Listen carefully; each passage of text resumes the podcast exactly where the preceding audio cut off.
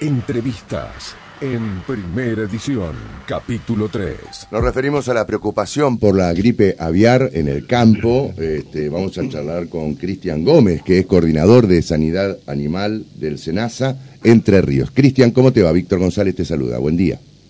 Hola Víctor, buen día para vos, para tu audiencia. Bueno, a ver, contanos, este, en, en, primer lugar, ¿cuáles son las recomendaciones que dan desde el SENASA respecto de la aparición de casos de gripe aviar? Eh, esto por un lado, y por otro lado, ¿hay casos o hay sospechas en la provincia de Entre Ríos? Sí, bueno, a ver, vamos a tratar de ser este, expeditivo. Sí. Eh, en Entre Ríos todavía no tenemos casos confirmados ni en ave silvestre ni en traspatio, en comerciales, obvio, ¿no? Acá para que un poco la, la audiencia se ubique, esta enfermedad tiene tres aspectos, digamos, un aspecto de ave silvestre, que son las aves migratorias, las que realmente son las que trajeron el virus para esta zona. Nosotros sabíamos que este, hace un par de años, nosotros ya nos veníamos preparando del 2017 para esto, y sabíamos que en algún momento llegaría, y sabíamos que estaba en Estados Unidos, estuvo en México, el año pasado estuvo en Perú, y bueno, las aves migratorias son las que traen ese, ese, ese virus, y como ave migratoria es una fase llamémosle silvestre, donde el animal este, entra, va a, las aguadas, a los tajamares, y bueno, nosotros eh, atendemos las denuncias de los productores, de la gente que por ahí nos, nos dice que ve mortandades eh, que no son comunes, así que nosotros vamos para esos lugares y tomamos muestras, y bueno, este, ahí estamos tratando de, de mm, ver si la fase silvestre se encuentra. Hemos tenido varios casos en Entre Ríos, pero con resultados negativos todos. O sea, hubo, hubo sospecha, pero no, no se confirmó finalmente. Sí, sí, y es lo que seguimos haciendo acá nosotros. La, recordemos que la primera sospecha y los primeros casos fueron en, ave silvestre que entraron en la zona de Tucumán, digamos. Claro, claro. Después pasó para Buenos Aires, pasó mm. para Santa Fe, pasó para Córdoba. Después la otra etapa, digamos, o la otra forma es la de las aves traspatio. Nosotros le llamamos ave traspatio a eh, la gallina o el gallinero que tiene que puede tener la gente hasta la misma ciudad, una ciudad en el campo, cinco gallinas, tres gallinas, veinte gallinas.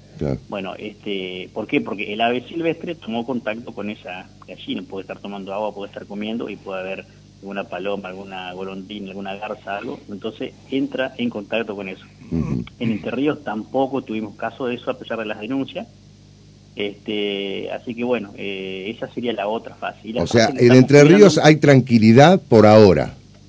Estamos a la expectativa, sí. Estamos tratando de que si aparece, que no se mueva de ahí. Por eso ya quiero llegar a eso. Em, eh, la otra fase, digamos, es la fase que no queremos que suceda, es que, que, entren los galpones comerciales, por así decirlo. Claro, claro. Eh, eso realmente sería, este, bueno, eh, hace tres días atrás no teníamos en el país confirmación de eso y apareció el primer caso en, en Río Negro, ¿no? En, Río Negro, exactamente, y bueno, y ayer justamente nos cambió el escenario total porque apareció en Buenos Aires, así que claro.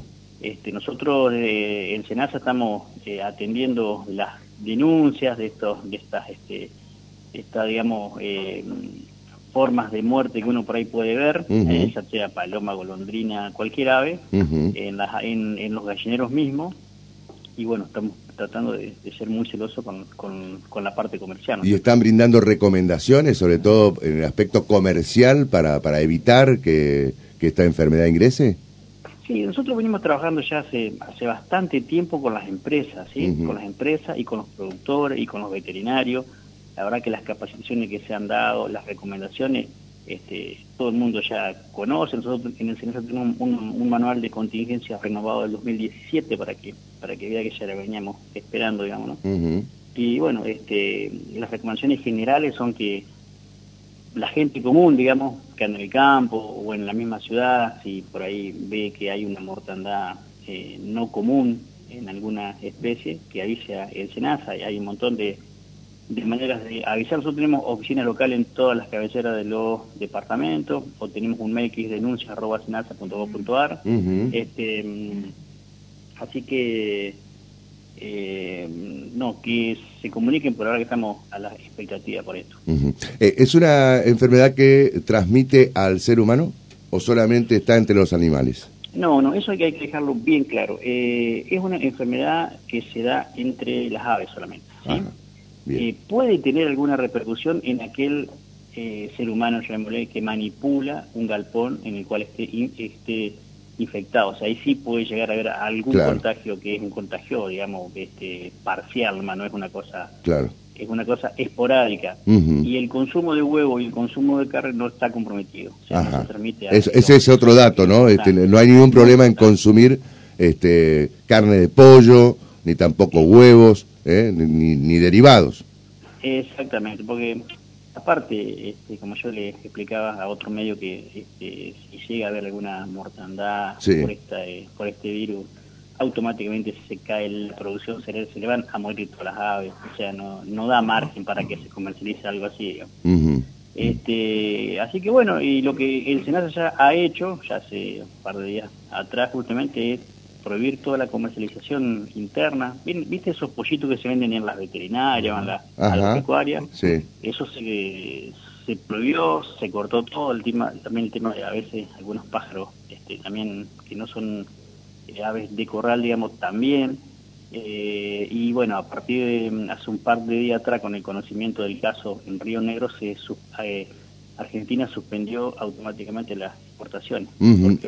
¿Se, justifica, perdón, se justifica esta suspensión? Sí, o sea, no es que se justifique, sino que se debe hacer así. Nosotros estamos nosotros estamos este, certificando que somos libres de Newcastle y de influenza, son las dos enfermedades que el Estado este, se encarga de controlar y de que cuando venga alguien a comprarnos le decimos no tenemos eso. Entonces cuando cuando aparece algún brote de esto, como nos pasó con Astosa en su momento, este, uno tiene que comunicar los casos que tiene y ahora nosotros estamos trabajando puertas para adentro o país para adentro para tratar de, hacer todos los informes este, de qué vamos a hacer con esa zona, qué es lo que estamos haciendo eh, y cómo vamos a, qué plan de contingencia tenemos para, para que para que volvamos a ser otra vez este, libre ¿no Claro. Mientras tanto, se suspende toda esta cuestión y bueno, estamos tratando de, de que de que se controle lo que aparezca. Claro. Ahora, ¿la suspensión tiene un plazo determinado? La suspendieron por ahora por 28 días, pero bueno, eh, esto es una, es una cuestión de, ir viéndolo, ¿no es cierto? Claro, claro. Te pregunto esto porque... Ahora, ahora, ahora bien, por ejemplo, lo, los este, las negociaciones con los diferentes mercados, ¿no es cierto? Claro. Bueno, Japón dice que, digamos, no va a haber suspensión para el mercado de Japón.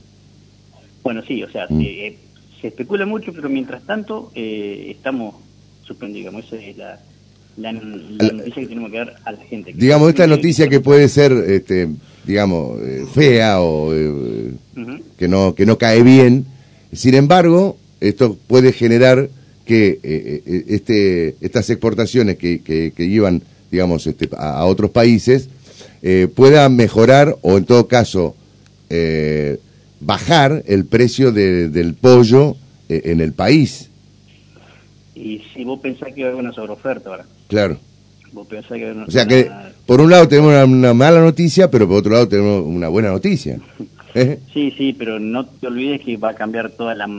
Si esto continúa, la matriz productiva cambia, porque ah, ya el precio del pollo para la empresa no es el mismo que para afuera, así que las expectativas van a ser otra. Claro. Y no te olvides que esta actividad... Nosotros tenemos comiendo en este momento casi 70 millones de pollo en Entre Ríos, sí. ¿viste? Con una faena diaria de un millón y medio de pollo. Es una actividad muy importante. En términos este, comerciales es, es, más importante la avicultura, así que la ganadería.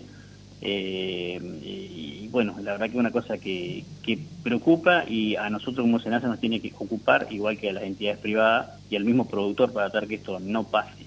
Claro. Y bueno, dentro de eso que no pase, las recomendaciones generales son que si ve por ahí alguna ave o algunas aves este, que están eh, con sintomología nerviosa, que ven que tiene una mortandad que no es la que corresponde con, con, la, con la normal, por favor avise a el SENASA y todo lo que tengan calpones comerciales, obviamente que las que se maximicen las medidas de bioseguridad. Claro. Limpieza de calzado, desinfección, que los galpones tengan la malla antipájaro para que no tengan contacto con las aves silvestres, que son realmente las que tienen, las que pueden este, eh, transmitir la enfermedad en forma directa. Y, bueno, un poco este, tener en cuenta eso. Y, aquel que tenga eh, aves traspatio, o sea, las gallinas comunes, y bueno, que si puede, por favor, por dos, tres semanas, este, trate de no largarla o de largarla lo mínimo posible para que no tenga contacto con las aves silvestres, ¿no es cierto? Javier. en eso estamos. Te va a hacer una consulta Javier Aragón, Cristian. Hola Cristian, un gusto, buen día, ¿cómo le va? Hola, Javier, eh, para saber, y perdón por la ignorancia, ¿este tipo de gripe, esta enfermedad, se puede prevenir con algún medicamento, algún remedio?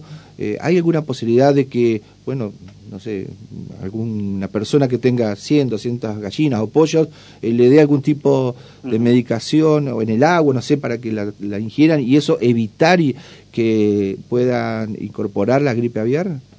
No, no, no, para este tipo de gripe, digamos. Este, o fumigación, perdón, me quedé con el remedio en sí, pero o fumigación. no, no, no, no, no, no, no, o sea, luego, si aparece este virus en un, en un, ave o en, un complejo de ave, este, lo, única, lo único que se hace, digamos, es, este, o sea, se, se sacrifica todo, digamos, ¿no? Se ah, sacrifica ah, todo, se desinfecta todo. Esa es la única solución matar todos los animales. No hay ni un remedio preventivo, o sea, no, es como la aftosa que puede tener una vacuna para prevenir o una gripe común, ¿no?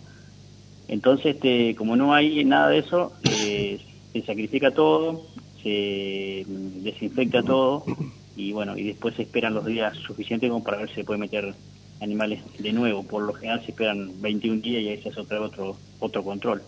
Pero básicamente eso, por eso que no, es que no tienen tan tan preocupados porque nosotros si, si llegara a aparecer algún foco en cualquier lugar de Entre Río o en una ave trasplante o en lo que sea, tenemos que ir al establecimiento este y, bueno, tenemos que se clausura establecimiento, se sacrifica todo, se desinfecta todo este, el colega que vaya ahí por 70 horas no tiene que ir a, ningún otro lado, la gente igual, o sea que tuvo contacto con eso. Y después se hace un estudio tres kilómetros alrededor con todo lo que sea aves, traspatios, se ven si hay tajamares, se, ven, se ve todo, se toma muestras de todo y después eh, hay un área mayor de 7 kilómetros para completar los días donde se hace un control de movimientos, de todo para, para que no se nos escape es bastante mm. ardua la tarea, pero es lo que estamos pensando. Cristian, ¿y se estima más o menos las pérdidas económicas? Porque recién Víctor hablaba de la cuestión de el sector, el sector avícola, que es muy dinámico en Entre Ríos, del pequeño al, al mediano y hasta el grande eh, productor, pero usted hablaba de un millón y medio de... Eh, de, aves que se, claro, que se fanan diariamente. en ese mes, ¿cuánto podría ser la pérdida? No, no, esa, esa pregunta no te la puedo responder porque no tengo el dato preciso. Pero este, la dinámica actual es un millón y medio de pollos que se venden por mes, este, por día, y, los 70 millones de pollos que tenemos comiendo. No te olvides que nosotros también hacemos exportación de pollito bebé, porque acá también se exporta genética. Claro. Nosotros tenemos en Federal, en Diamante y acá en Santa Elena tenemos los tres lugares donde se hacen, donde se reciben abuelos de Brasil o de Estados Unidos y los hijos de eso, digamos, vienen a ser los este, abuelos, que mm. van a los padres, y es lo que se exporta, o sea, se exporta genética. Nosotros acá en el norte teníamos programado para el día 7 este, varias exportaciones de pollito bebé que no se pueden realizar por esa cuestión de que aparece la influenza. O sea, que no es solo... ¿Y ahí qué pasa? ¿Y ahí qué pasa este, cuando si se, digamos, eh, ante esta medida de suspensión? ¿Qué, ¿Qué sucede con esos pollitos bebé? Y bueno, esos pollitos se los tendrán que reubicar en el mercado interno, ya que no se pueden ir. Claro. ¿sí? Con todas las consecuencias, porque no todo tiene ese tipo, crían ese tipo de pollo, digamos, ¿no? Claro, claro, Así que, ya te digo, la gente de, de, de, Diamante exportada para Bolivia, exportada para Paraguay. este, así que, bueno, estamos, estamos complicados en ese sentido, pero lo importante acá que hay que tener en cuenta a la población que que el consumo de huevo, el consumo este, de carne de ave no, está comprometido y que bueno y que si por ahí este, podemos consumirlo eh, tranquilamente. Tranquilamente no hay, problema, Cristian te agradecemos muchísimo por todos estos datos este y bueno seguramente te vamos a seguir molestando eh, en el futuro ¿eh? No hay ningún problema, Víctor. El tema es que un poco llevar eh, información a la gente y tranquilidad. Sí, sobre todo por eso queríamos charlar contigo.